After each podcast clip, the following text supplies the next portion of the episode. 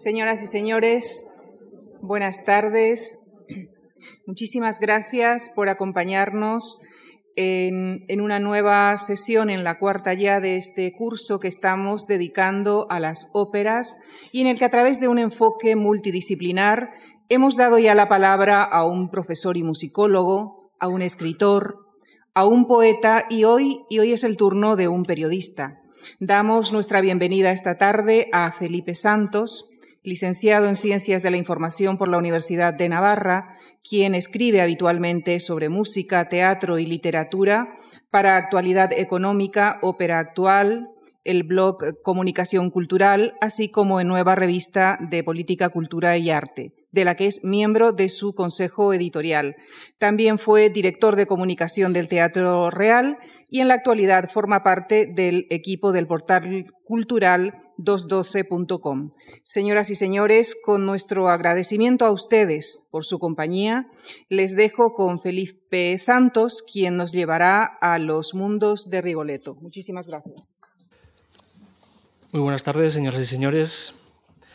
Es un placer para mí estar aquí esta tarde eh, para poder traerles eh, una ópera realmente maravillosa, quizá una de las más importantes de, de, la historia de la ópera y desde luego una de las que eh, puso a Verdi, digamos, en, en, el, en el Olimpo que luego habitó prácticamente a lo largo de toda su vida. También quiero agradecer a la Fundación Juan Marc la invitación para este ciclo de conferencias y si hubiese que decir algo, así a bote pronto, sobre Rigoletto, habría que decir que esta, desde luego, no es una historia alegre. No termina bien. Hay buenos y malos, pero demasiado buenos y demasiado malos como para ser verosímiles del todo. En medio, un bufón que quiere vivir en serio. Hace algunos meses, el escritor Claudio Magris decía en una entrevista que el problema del hombre moderno no era la felicidad, sino que corría el riesgo de no ser capaz de desear la felicidad. Ya no se trata de ser amado, sino de algo más trágico, no ser capaz de amar. En cierto modo, esta incapacidad, este, esta falta de ser, está enhebrada en esta ópera famosísima. Un verdadero clásico cuando nos permite volver la vista hacia ella y reconocer entre sus versos cantados la voz de un hombre por el que no parece haber pasado el tiempo. No es difícil sentir la cercanía de unos personajes que, a pesar de su hiperbólico comportamiento teatral, nadan en el mar de nuestra cultura. Tan cercano a la experiencia humana como lejano en el escenario encontramos, por ejemplo, al Rigoletto del acto segundo, abatido por la desaparición de su hija Gilda, pero que debe continuar con el ingrato trabajo de entretener y hacer reír a la corte de Mantua, la música de Verdi nos guía entre la rabia estéril de un bufón burlado, en los versos de Cortigiani, Racha Danata, y su patética petición de clemencia en Even Pianjo, hasta llegar al dúo estremecedor entre el padre y su hija mancillada, Tutte le feste. Veremos esta tarde este paisaje y este pasaje con detenimiento. Luego me referiré a él. En todas las notas que componen este acto central, se cruzan por fin los dos mundos que el cómico jorobado pugna por separar en esta ópera. Su vida ordenada con su hija, a la que separa del mundo real y quiere educar en la virtud, y la disoluta y cruel al servicio del duque. La incapacidad de ser, de la que hablábamos al comienzo, en la que Rigoletto no es padre, pero tiene una hija. Tampoco es gracioso, pero trabaja como bufón en la corte de Mantua. No es un ser malvado, pero se deja llevar por la venganza y no duda en encargar la muerte de su amo. Semejantes tensiones en el estrecho corazón de un mortal, como diría Schopenhauer, no pueden terminar en nada bueno. Es como si sobre él pendiera una maldición que Monterone solo hace explícita. Rigoletto estuvo maldito mucho antes, posiblemente desde que puso los pies en este mundo. En este malditismo atávico el que es el que nos lleva a ponernos de su lado. Rigoletto es la fatalidad existencial en persona. Es, en realidad, quien no es. La conferencia de esta tarde que se titula Los mundos de Rigoletto, es un viaje, una reflexión compartida con todos ustedes, por esas esferas contrapuestas que anidan en el centro de uno de los grandes clásicos del repertorio operístico, una dualidad que se proyecta hacia el tiempo histórico en que se concibió, hacia la personalidad y las circunstancias biográficas de su compositor y hacia el espectador que la escucha y contempla hoy. Encontraremos en otras artes, en otras artes historias paralelas que nos van a ayudar a acercar más esta ópera a nuestro tiempo. Dos años antes de, su estreno, en 1851, Verdi trabajaba ya, entre otras opciones, con el drama de Víctor Hugo, Le Roi s'amuse, El rey se divierte. La escribió en 1832, un año después de su gran novela Nuestra Señora de París, una historia que se desarrolla en el París del siglo XV, donde también hay un personaje jorobado que le acabará haciendo famoso y merecedor del nombramiento como miembro de la Académie Française. Entre la ópera que la inspiró y la fecha en que se concibió, en Rigoletto se mezclan dos planos históricos, el de los años 30 y el de los años 50 del siglo XIX que a su vez no pueden entenderse sin las revoluciones liberales de 1830 y 1848. 1832, mientras daba un paseo por el Jardín de las Tullerías de París, Víctor Hugo se encontraba retocando mentalmente la última escena del primer acto de Le Un murmullo dio lugar al desalojo del lugar y a su cierre. Intrigado, Caminó hasta el pasaje du Chamon, donde se vio metido en medio de un tiroteo entre las autoridades y la insurrección que se había desencadenado tras el entierro de Maximilian Lamarck, un viejo general del ejército de Napoleón y diputado liberal hasta su muerte. Por entonces, Víctor Hugo era todavía monárquico, pero aquella amalgama contradictoria de republicanos, legitimistas y bonapartistas se enfrentaban a las autoridades de un nuevo régimen que llegado el momento hacía más por mantener algunos de los viejos privilegios del antiguo régimen en un entorno ya enviciado por el virus libertario de 1789. Una, una situación que recogería aquel aforismo del príncipe de Salina en el gato pardo de Lampedusa. Si queremos que todo siga como está, es necesario que todo cambie. Luis Felipe de Orleans llevaba apenas dos años de reinado había adoptado la bandera tricolor y reformado la Constitución, aboliendo la censura y consagrando el laicismo de Estado. Un cambio notable con respecto a Carlos X, su predecesor. Pero con el tiempo se comprobó que ahí habían terminado sus intenciones liberales. Apoyado en la alta burguesía, eh, se centró en la industrialización de Francia, hasta el punto de que, se, de que se le llegó a conocer como el rey burgués. Tocqueville dirá, por entonces, que el gobierno se parecía a una sociedad anónima corruptora, que soborna a los electores con la concesión de ventajas materiales y obvia las políticas. En 1846, cuando la etapa de crecimiento se truncó y las protestas en la calle se hicieron más y más numerosas, la monarquía se dispuso a enfrentarse a una nueva revolución, la de febrero de 1848. La tensión entre el mundo de los liberales y el de los realistas alcanzaba en Italia una dimensión adicional. La lucha por la unificación de Italia frente a la monarquía austríaca que controlaba la Lombardía, el Véneto y la península de Istria, y los estados pontificios, controlados por la Iglesia, que pese a los movimientos liberales iniciados por Pío IX, se encontró ante una situación que no podía respaldar puesto que subvertía su propio statu quo. Por aquel entonces, Giuseppe Verdi era un joven y reconocido compositor de óperas, que había empezado a frecuentar los salones de la alta burguesía milanesa desde que en marzo de 1842 lograra poner en boca de toda la ciudad aquella melodía que cantaba un coro de esclavos hebreos y que conectó de inmediato con los sueños y deseos de los compatriotas de Verdi, que anhelaban librarse de la tutela austriaca. Aquella ópera se llamaba Nabucco.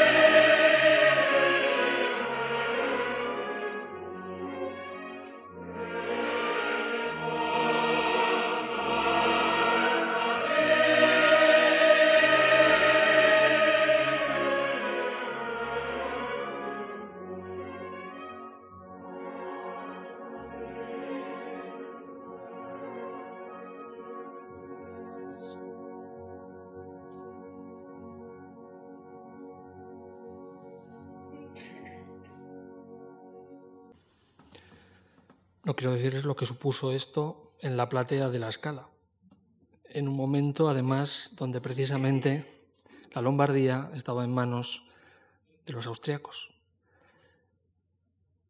Era difícil no encontrar en la historia de estos hebreos, de estos esclavos, la propia historia de Italia y la propia historia de la Lombardía. Y bueno, aquel coro de peregrinos, en este caso de esclavos, perdón, se convertiría en casi un himno oficioso de Italia. En alguna película, creo recordar en Sisi Emperatriz, precisamente se canta esta parte de Manabuco como reacción o protesta ante la entrada de los monarcas austriacos. Bueno, pues era una forma bastante civilizada de, de protestar. Pero ¿cómo lleva o cómo llega Verdi hasta aquí? Bueno, pues Verdi era natural de Róncole, una pequeña aldea al norte de Parma, a siete kilómetros de Buseto, y desde pequeño mostró aptitudes para la música, que empezó, que empezó aprendiendo del organista de la iglesia, como tantos y tantos otros compositores cercanos a su casa. Más tarde se cruzaría en su vida Antonio Barecci, un tendero de Buseto que atendía a la familia y presidía la sociedad filarmónica. Aquel hombre se convertiría en el que le abrió la puerta para llegar a un día a ser compositor. Animado por la perspectiva de que su hija se casara con él, cosa que al final ocurrió, le pagó sus estudios en Milán. Aquella experiencia fue única para el joven Verdi. Las óperas de la Scala y los conciertos de la Filarmónica le abrieron un horizonte que nunca pudo imaginar. Siempre estaría dividido entre el mundo que tenía en Milán y el que dejaba atrás cuando se marchaba de Buseto. Le irritaba sobremanera los cuchicheos y murmuraciones que su suerte deparaba a los lugareños. El hijo de los Verdi, que va para ser músico en Milán. A poco de empezar a escribir su segunda ópera, Un giorno di regno, su esposa, la hija de Barecci, falleció de una encefalitis. Sus dos hijos también murieron a lo largo de los dos años anteriores. Cuando pudo reunir fuerzas y volver a Milán, estrenó su ópera, que fue un completo fracaso. Derrotado física y psicológicamente, volvió a Buseto, entre sus vecinos, que los señalaban al pasar, hasta que de repente, un día, el empresario de la escala se empeñó que aceptara un libreto que había sido rechazado por varios compositores. Aunque resistió bastante, se resistió todo lo que pudo a empezar a trabajar en aquello, no pudo resistir la tentación de poner música a aquellos versos que le estimularon como un pellizco. Va pensiero, surale dorate. Vuela pensamiento con alas doradas. Cuando Giuseppe Verdi abordó la escritura de Rigoletto, las esperanzas que se habían abierto con la Revolución de 1848 en Italia ya estaban naufragando. El compositor se hallaba entonces desengañado, así que decidió abandonar los temas patrióticos para centrarse más en los personajes de sus obras, en su evolución y en su psicología.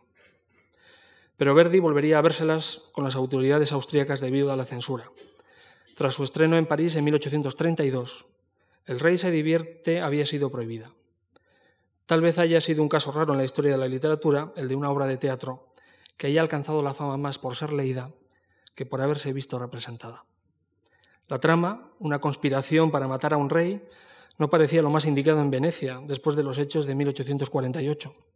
Mucho menos si ese monarca además tenía por norma holgar con mujeres, hijas y sirvientas de los súbditos que le rodeaban.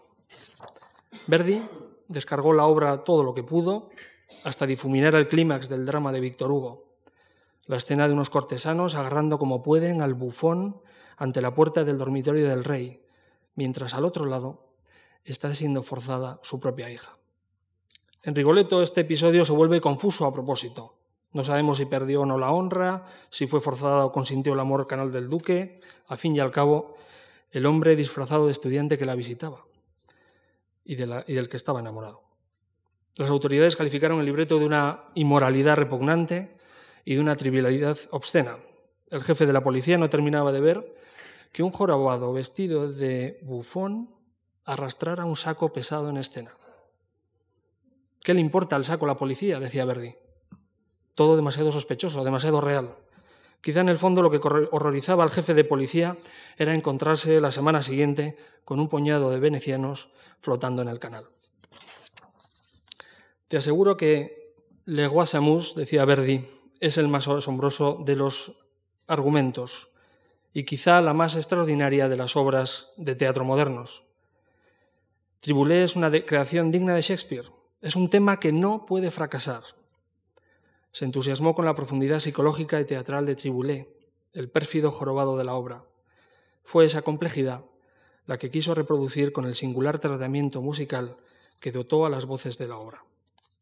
Más que nunca, el cantante de ópera debía pensar no solo en cantar, sino en actuar solo con la voz.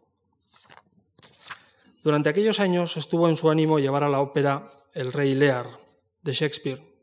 Ya lo había hecho con Macbeth y seguía considerando las tragedias del inglés como el vehículo idóneo para trabajar en el tratamiento musical de la psicología de sus personajes. Con posterioridad al estreno de Rigoletto llegaría a revisar el libreto. Falta algo, no, no sabría decir qué, le decía el libretista.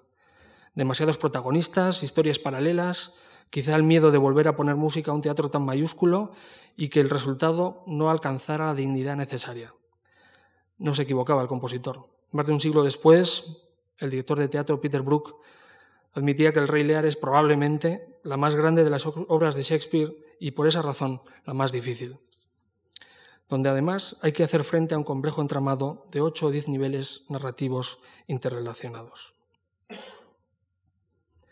Verdi nunca lo tuvo de todo claro, pero no se olvidó del todo de la idea central del Rey Lear, porque Rigoletto tiene mucho de su personalidad. Hay cierto paralelismo entre las historias del Rey Lear y su bufón, con Rigoletto, Cordelia con Gilda y Edmundo con el duque. El rey experimenta el poder destructivo que puede llegar a tener su amor por Cordelia, que termina por llevarle a la locura. Y Edmundo solo le interesa el poder. En esto es aún más antitético que el duque al que se le concede una inconsciente diversión en el, cortejo de todo tipo de mujeres, que es al fin y al cabo lo que mueve su vida.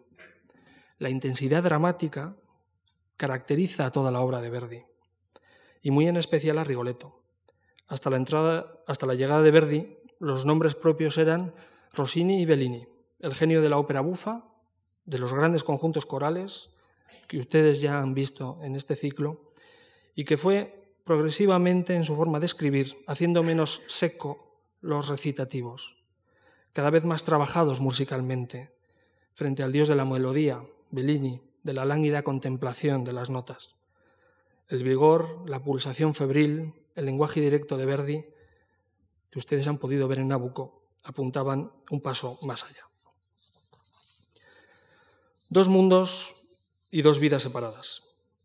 El deseo de Regoglioto, sin duda, es que las condiciones y las reglas del mundo, el de su trabajo como bufón, no contaminaran el mundo de su hogar, el mundo de su hija, la bella, cariñosa e ingenua Gilda.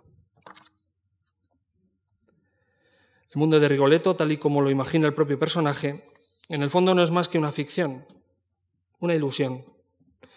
Como la literatura, su riqueza, la esperanza que aporta ese mundo alternativo hace que la vida real, lo que le rodea, la empobrezca.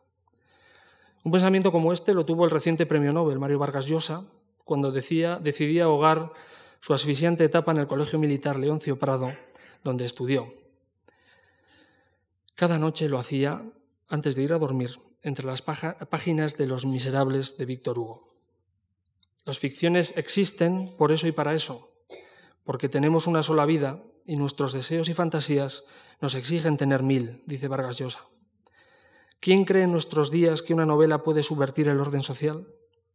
En la sociedad abierta de nuestro tiempo, dice Vargas Llosa, ha arraigado una idea de la novela en particular y de la literatura en general, como una forma, si se quiere, superior de entretenimiento, de diversión, un quehacer que enriquece la sensibilidad, estimula la imaginación, pero sobre todo hace pasar un buen rato a los lectores, desagraviándolos de la aburrida rutina y las sórdidas preocupaciones cotidianas. Lo mismo cabría decirse de la ópera. Podemos ir al teatro y ver a un buen bufón gafe y, desgraciado despeñarse por el abismo de su propia perdición, o, detenernos un tanto, al menos como lo hizo Verdi, y ahondar en sus heridas, lacerantes y molestas que pueden llegar a recordarnos vagamente a alguna de las nuestras. Ángeles y demonios, Jekyll y Hyde. Sobre esto el director de orquesta Simon Rattle decía que seguramente no es una sorpresa que muchos intérpretes y artistas comprendan tan bien la historia de Dr. Jekyll y Mr. Hyde. Una de las razones por, las que los músicos se aíslan a veces es porque tratan de reconciliar esas dos personas tan diferentes que llevan dentro, la persona y el músico. Todos pasamos por algo que nos demanda unir esas dos partes tan distintas. Pero no son siempre fáciles de unir. En los 400 golpes de François Truffaut nos encontramos también con el choque de dos mundos, el mundo de los niños y el mundo de los adultos se repelen, se rechazan. Tal vez la secuencia más amarga de la cinta es en la que vemos al protagonista, Antoine Duanel, mientras es llevado en un furgón policial a una cárcel preventiva. Tras los barrotes, contempla las calles iluminadas de París, los lugares por donde no hace tanto corría o caminaba con prisa, invariablemente, intentando encontrar un hueco en un mundo hostil e inhóspito. Antoine Intenta con todas sus fuerzas conciliar su mundo con el de los adultos, pero a medida que avanza la película, tal propósito parece inútil. Se siente acorralado, desamparado, como Rigoletto. En la oscuridad de aquel furgón, presagia que su mundo y el que le rodea están condenados a separarse. Las lágrimas silenciosas que corren por sus mejillas son, acaso, las más amargas que se hayan vertido en el cine. He escogido para ilustrar todas estas reflexiones una escena larga, la que mantiene a Rigoletto en escena poco después de comenzado el segundo acto hasta el final.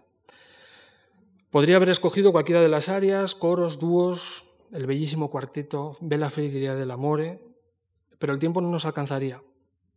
Me ha parecido más interesante, quizá porque puede aparecer más inadvertido para el espectador, mostrar el nivel de tensión dramática que alcanza Verdi en una especie de carrera de fondo cómo deja literalmente exhausto al espectador en una combinación como nadie antes había hecho de transiciones entre las diferentes fases psicológicas por las que atraviesa el personaje.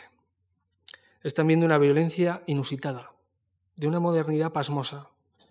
El resentimiento desborda el canto de Rigoletto para pasar a pedir clemencia en un cuadro ante el que no podemos evitar la sensación de patetismo y un sentimiento de lástima.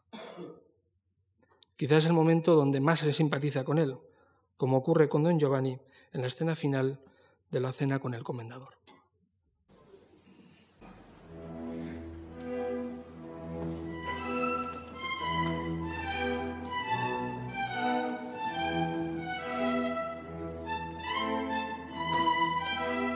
Oh.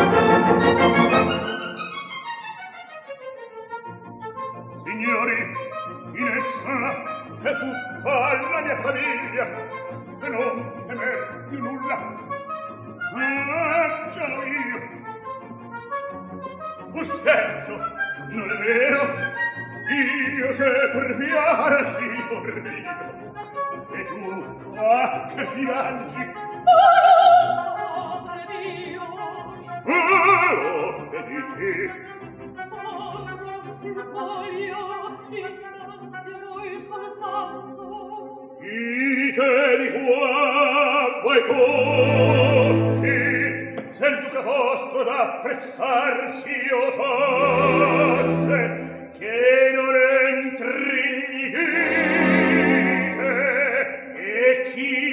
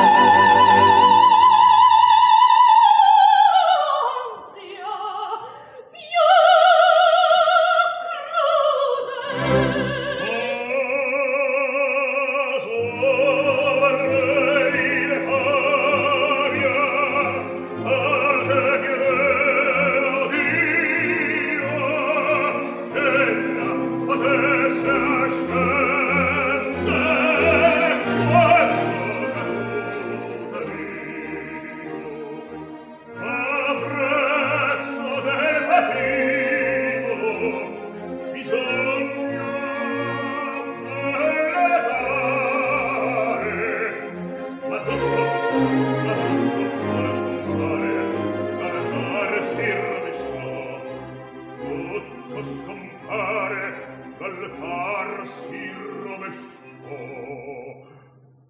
Oh,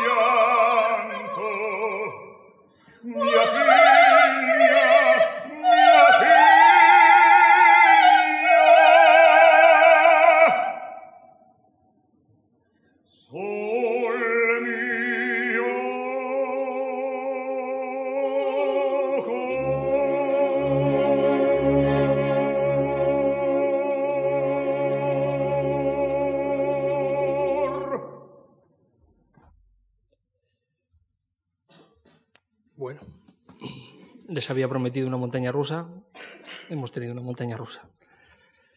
¿Cuánto tiempo ha pasado? Sin mirar el reloj. Eh, esto es Verdi. ¿eh? La pulsión febril de la que hablábamos, el no dejar ni un resquicio de respiro al espectador. No hay dónde mirar, no hay que pensar y estás con ellos, ahí metido entre Gilda y su padre, eh, escuchándoles. María Calas, en las clases de la Juilliard School, decía que Cortigiani había que cantarlo olvidándose un poco del bel canto, que había que fijarse en las palabras, en cómo se dice lo que se quiere transmitir. En los libretos con los que trabaja Verdi, cada palabra está subrayada y enaltecida por la música. No es un mero adorno.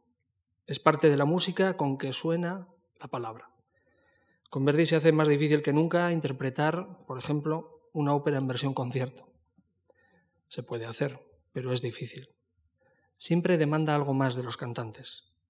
Escribió como nadie para ellos, pero exprimía sus capacidades hasta la última gota. Las óperas de Verdi no son un mero conjunto de arias para cantante solista. Rigoletto es un personaje entre dos extremos, la perversión y la caridad, el engaño y la generosidad, el duque y Gilda. Giulini, director de una más que apreciable versión de esta ópera, estableció una similitud entre Gilda y una de las orinas de Shakespeare, Julieta, Al igual que Elda, que ella, decía el director, Gilda aparece bajo la luz de la inocencia, pero como aquella, madura hasta convertirse en mujer. Gilda atribuye al amor un significado tan alto que por él sacrifica la propia vida, ya que matar al duque significa matar su ideal de amor. Como dice el verso de Auden, no podemos escoger a quien somos libres de amar. Estos extremos se advierten también en la más conocida de las novelas de Víctor Hugo, Los Miserables, donde Marius se encuentra entre personajes como Jean Valjean o Gavroche, que son los buenos, o Javert o Thénardier, que son los malos. Lamartine advertía sobre esta novela de Víctor Hugo que era peligroso porque el peligro supremo es que si el exceso seduce al ideal, lo pervierte. Apasiona al hombre poco inteligente por lo imposible, la más terrible y la más homicida de las pasiones que se puede infundir a las masas es la pasión por lo imposible. Porque todo es imposible en las aspiraciones de los miserables, y la primera de esas imposibilidades es la desaparición de todas nuestras miserias. Rigoletto enloquece también por una pasión de lo imposible, conseguir ser respetado, ser capaz de llevar una vida normal, que hasta ese momento había de ser por necesidad apartada y anónima. Esa locura le lleva al crimen. El mal que desencadenan estos cortesanos tiene un origen banal, como nos recordaría muchos años después Hannah Arendt. Quizá por eso desafía cualquier análisis racional. En Calle Mayor, una película de Juan Antonio Bardem, asistimos, a los efectos atroces de una gamberrada. Un grupo de jóvenes decide divertirse gastándole una broma a una chica ya algo mayor, que aún permanece soltera, con la que suele intercambiar miradas y algún gesto sin importancia uno de los integrantes de la cuadrilla. La broma, que tiene la apariencia de lo banal, consiste en hacerle creer que uno de ellos se ha enamorado y quiere casarse con ella. Pero lo que empieza como una chanza, poco a poco termina en un callejón sin salida. Uno de los amigos se revela. ¿Eres feliz? Demasiado feliz. ¿Por qué? Eso nunca es malo. Yo creo que sí. Creo en las compensaciones. ¿Cómo te lo explicaría? Las cosas buenas y las cosas malas en un tenconte. Si todo va bien, entonces resulta, por ejemplo, que te duele una muela, ¿entiendes? O si todo va mal, te toca un poco de dinero en la lotería. ¿Te das cuenta? Creo que Dios debe ocuparse de esas cosas. El equilibrio. ¿Y qué? Ahora, todo es demasiado bueno, demasiado hermoso para mí. Me da miedo que cambie de repente. ¿Por qué? ¿Qué puede pasar? Eso digo yo.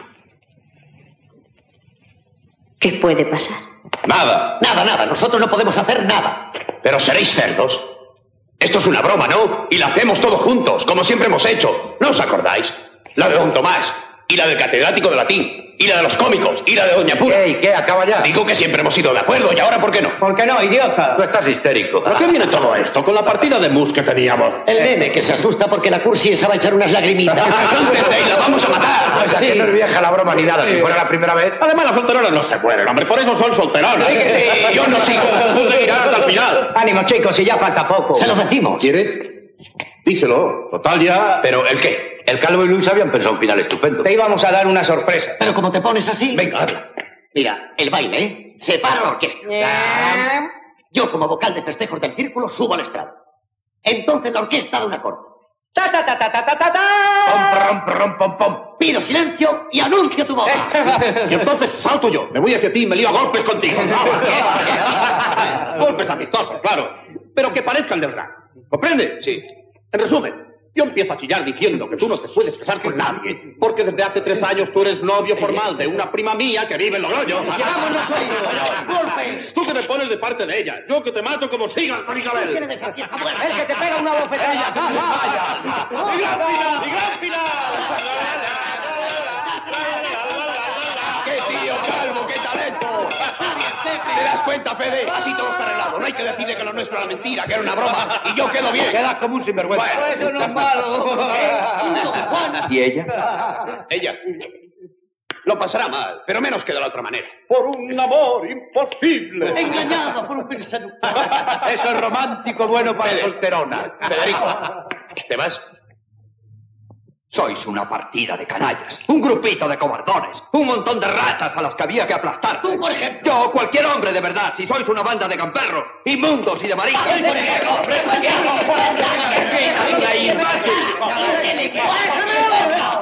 Federico, escucha. Escucha tú. Dile a Isabel la verdad, ¿me oyes? La verdad. Ya te he dicho. La verdad. Tienes todo el día de mañana y pasado hasta la hora del baile. Si no, Si no, ¿qué? Se la diré yo. Federico. Federico. Federico, hombre. Pero si es solo una broma. Una broma. Ya se lo dije, se aburren. Siempre del círculo al bar Miami, al cinema moderno, al café nuevo, a la calle mayor. Y otra vez círculo, bar, café, cinema, calle mayor. Y otra vez. Necesitan divertirse. Nada les interesa. Cumplen su trabajo. Basta bien si usted quiere. Y después ninguna inquietud, ninguna ambición, nada en qué pensar.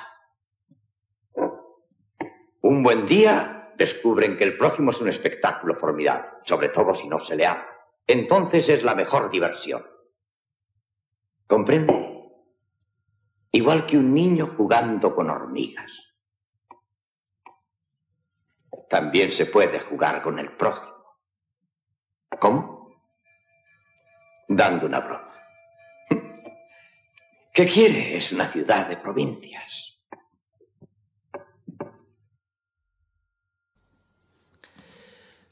En esta película también hay dos mundos, como ocurre en Rigoletto. El soñado por Juan, un trasunto del duque de Mantua, que se presta a formar parte de la broma y el, mundo al que puede aspirar.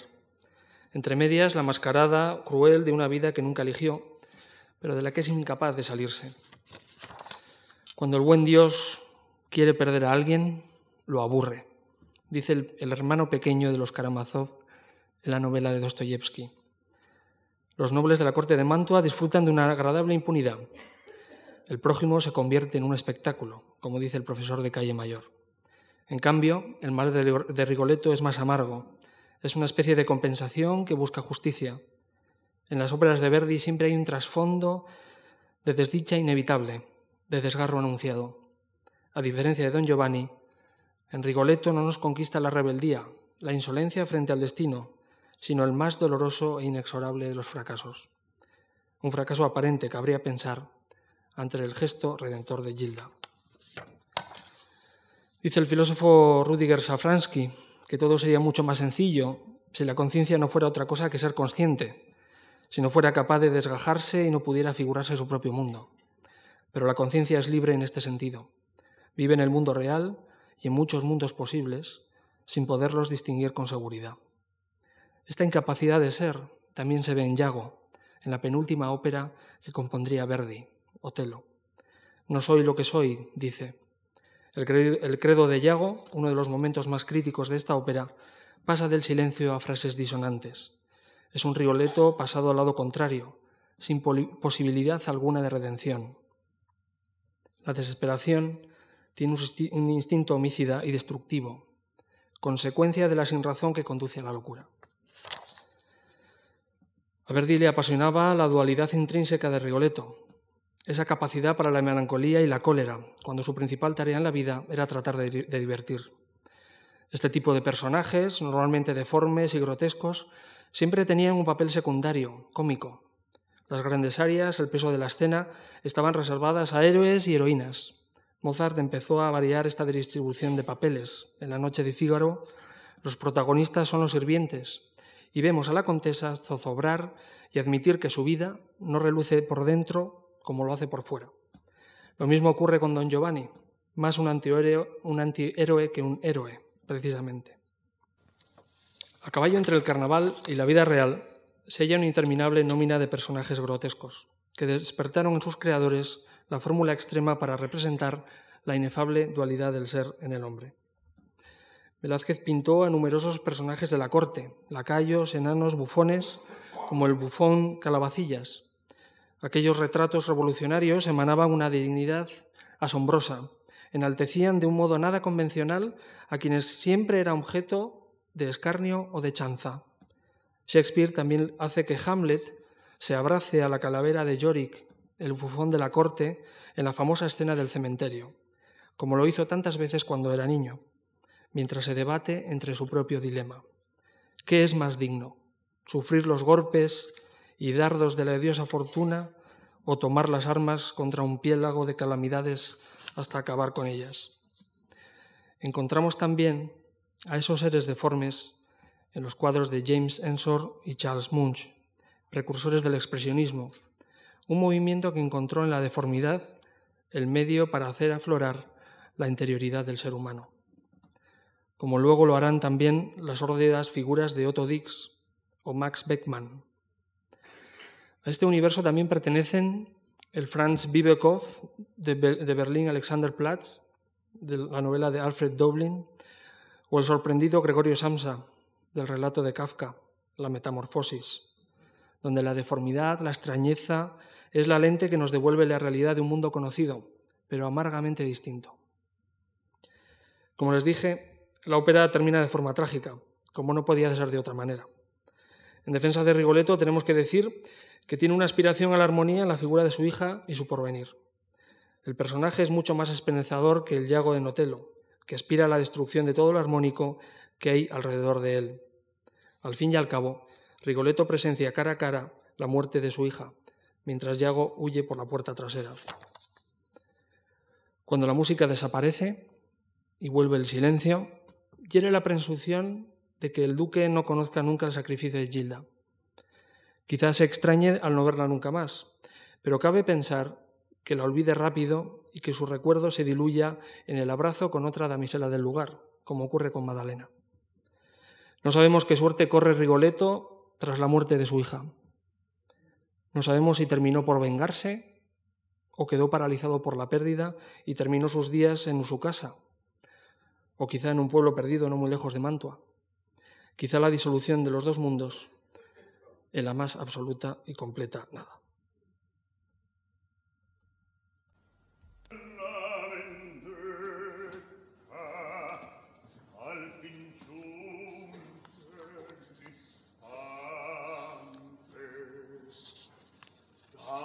trenta lì l'aspetto di vivo sangue a lagrime piangendo.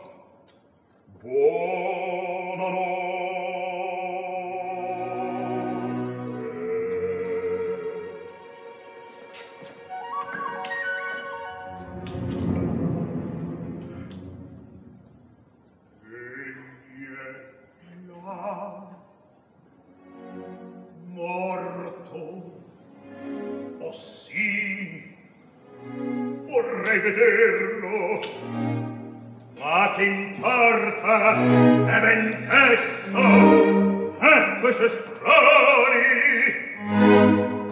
ora mi guarda mondo questo è un buffone ed un potente questo e sta sotto i miei piedi.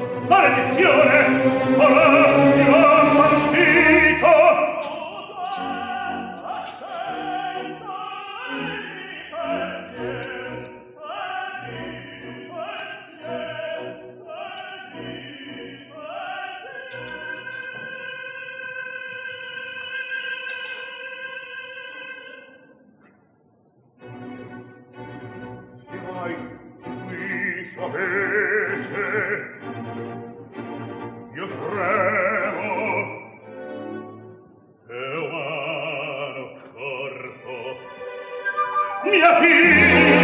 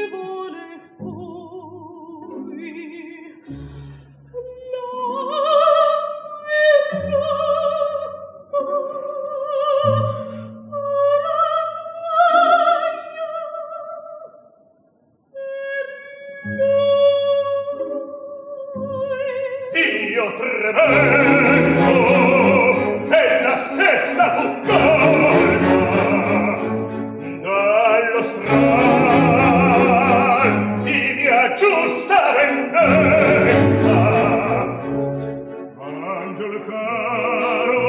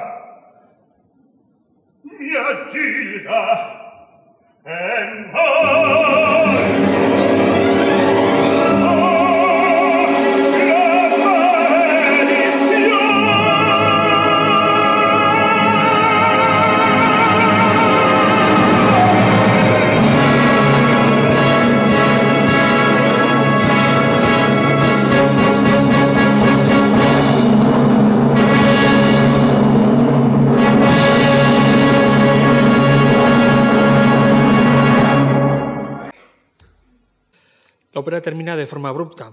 Como han visto, lo, lo normal hubiese sido dejar que Gilda, con su último suspiro, concluyera el último compás y nos fuéramos del teatro con el dramático adiós de su voz. Pero Verdi mantiene el final de Víctor Hugo, volviendo al estribillo fatal de la maldición. Nos devuelve a la vida real, al horror de un padre que ha de soportar la ausencia de su hija. Antes de terminar, vamos a hacer un ejercicio de imaginación y pensar en cómo terminaría sus días el pobre Rigoletto.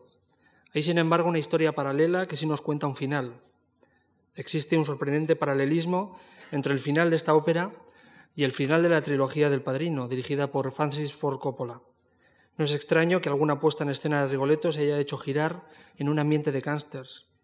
En el caso de Michael Corleone, le vemos atravesado durante toda la trilogía por su decisión de elegir entre uno de los dos mundos, el de su padre, la familia y los asuntos turbios, y el de su mujer, una universitaria neoyorquina que desea llevar una vida normal dentro de la ley. La elección comportará siempre un precio que no siempre está dispuesto a pagar. Al final de la saga, Michael lucha por una radical separación entre sus dos mundos. Su drama es la del hijo de un gángster que no puede llevar una vida normal. Otra vez la imposibilidad de ser. Al final, dos hijos nacen en medio de todo este caos.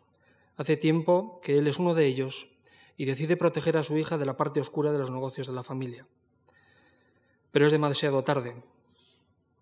Cuando oigan Corleone, pensarán en una voz, dice al final el jefe de la saga. Su hijo logra cantar con bastante éxito Caballería Rusticana en Palermo, una ópera verista cuyo argumento transcurre en Sicilia. Antoine Duaniel, de los 400 golpes, consigue huir del reformatorio donde sus padres han conseguido confinarle. Se va corriendo, como solía hacerlo en las calles de París, hasta que llega a la orilla del mar, como si fuera un refugio. Rigoletto, en cambio, no tiene escapatoria. La muerte de su hija, como ocurrirá con Michael Corleone, será el fin en vida de la suya. Has estado la Sabía que le gustaría. Bravo. Gracias. Oh, sí. ¿Qué? ¿Os ha gustado? Gracias. Has estado maravilloso. Felicidades, Sobrino, ven a mis brazos. Vamos a tomar algo. Estoy hambriento.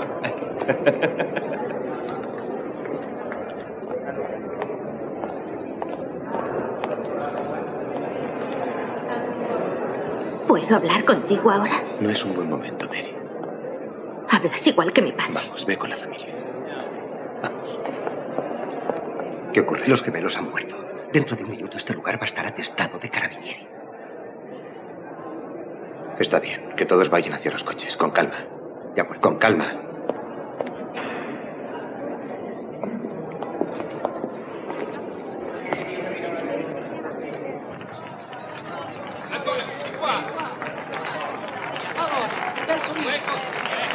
Cuando oigan el nombre de Corleone pensarán en una voz. Aspetta, Mascagni, sempre Mascagni. Papá.